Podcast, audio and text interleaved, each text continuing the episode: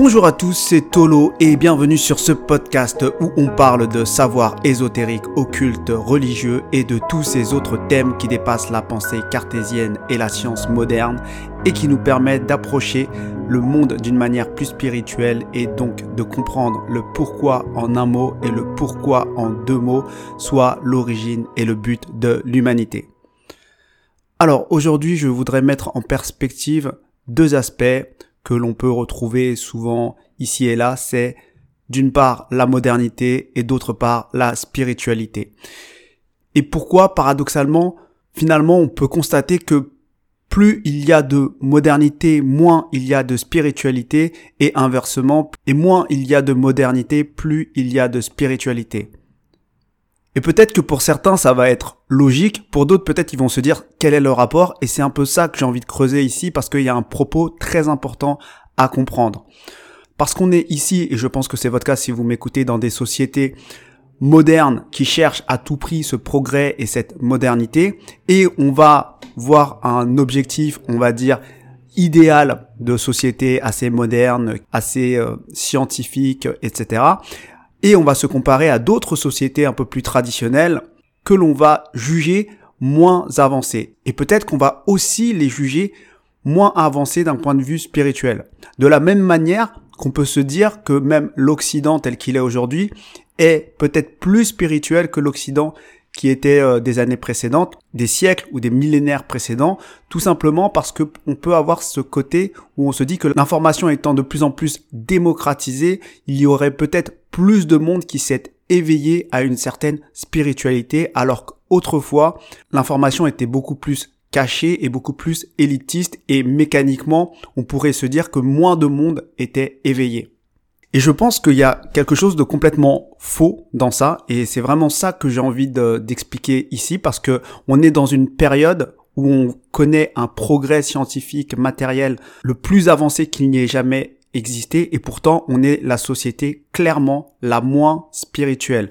Et c'est justement complètement deux notions qui sont liées ce côté très matérialiste et progrès scientifique et progrès social et cette déspiritualisation de nos sociétés. Donc déjà, moi, quand je parle de modernité, je parle bien de toutes ces avancées euh, technologiques et sociales qui vont faciliter la vie de l'homme. Et donc, on va utiliser quelque part un savoir des sciences pour surpasser les contraintes que peut nous imposer la nature. Et j'emploie bien ce terme de faciliter la vie parce que il y a quelque part quelque chose de séducteur et quelque chose de positif dans tous ces progrès. Et c'est un fait, on peut constater que par exemple le taux de mortalité a été réduit, peut-être que on peut dire aussi que l'âge des décès est beaucoup plus tardif, etc., etc. Et à un certain niveau, c'est positif. Mais si vous avez aussi suivi mes épisodes précédents, vous comprenez aussi que cette connaissance provient d'une certaine énergie luciférienne qui va se révolter contre les lois de la nature. Et je vous invite vraiment à écouter mes podcasts sur ce sujet-là.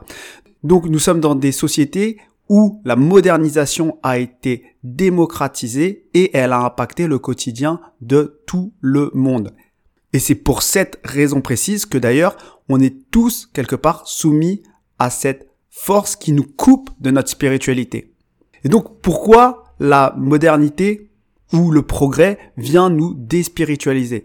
Tout simplement parce que les contraintes que nous impose la nature nous permettent en réalité de comprendre par l'expérience et par la chair les forces justement qui régissent cette nature. Et quand on vit certaines forces en nous, qu'elles soient positives ou négatives, et souvent d'ailleurs quand elles sont négatives, on comprend l'importance qu'elles peuvent avoir dans la vie ou dans la mort. Et finalement, on va admettre leur réalité et on va se soumettre à leur existence. Ce n'est pas dans le sens on va se soumettre et subir, mais au moins on va admettre et on va ressentir dans l'expérience personnelle que ces forces-là, que l'on ne voit pas, existent et qu'elles ont un rôle dans ce cycle de la vie et dans ces élans de vie ou de mort.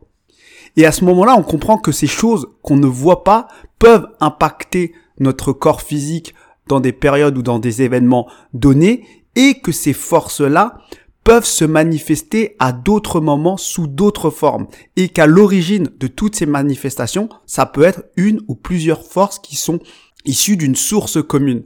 Et c'est ça qui est important, c'est qu'on va comprendre par l'expérience les mécanismes de cause à effet qui vont régir la nature d'abord sur un premier plan, donc peut-être le plan matériel, Ensuite, on va sentir ou trouver l'explication sur des plans supérieurs. Donc on ne va plus se limiter uniquement à une lecture horizontale et matérielle, on va sentir que la source de ces forces peut provenir d'une source plus subtile. Et c'est parce que tu expérimentes cette force dans ta chair que tu arrives à l'identifier d'une part à l'intérieur de toi, mais surtout autour de toi et que tu comprends finalement que l'organisation de cette nature, bien au-delà de ce que tu ressens sur tes sens physiques, a une source beaucoup plus subtile et spirituelle. Et donc, ces mécanismes de cause à effet ne sont plus sur un seul plan, mais sur plusieurs plans. Et tu ne limites pas ta lecture à une lecture matérialiste et purement juste horizontale, tu vas comprendre qu'il y a une lecture aussi verticale qui intègre justement des mécanismes de cause à effet que certains matérialistes ne voient pas. Donc finalement quand une femme va tomber enceinte suite à un rapport sexuel, elle va comprendre l'importance et le sacré du choix du partenaire et le rôle finalement plus généralement de l'énergie masculine dans les prochaines étapes de sa vie. Et de la même manière, un homme qui va avoir une relation sexuelle, il va devoir assumer une paternité.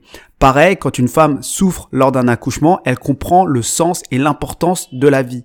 Pareil, quand on cultive soi-même sa propre nourriture, on comprend ce qui est nutritif, ce qui est important et ce qui ne l'est pas.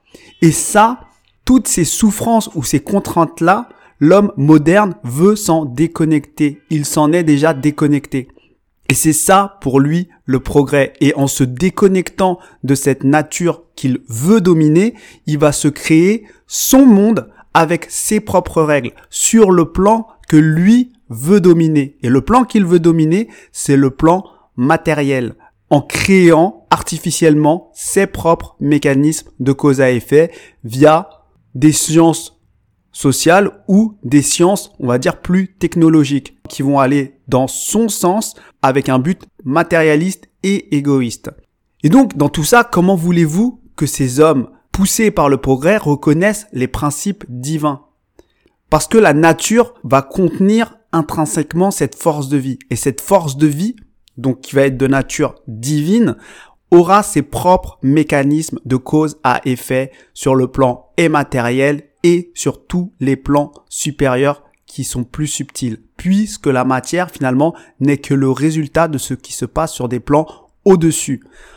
Or, la personne, l'homme qui est polarisé vers la matière, lui ne va pas voir cette articulation qui se joue sur les plans de manière verticale et donc sur les plans supérieurs.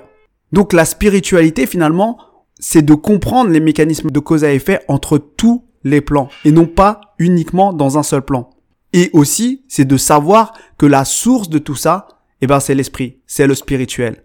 Donc, une personne qui va être formatée dans la matière, qui est formatée à polariser sa conscience sur les mécanismes de cause à effet de ce monde moderne, qui veut se libérer de toute contrainte et qui ne veut plus ressentir les effets de la nature sur lui, ne pourra pas comprendre intuitivement comment s'agence réellement ce monde matériel avec ses forces divines qui lui sont supérieures.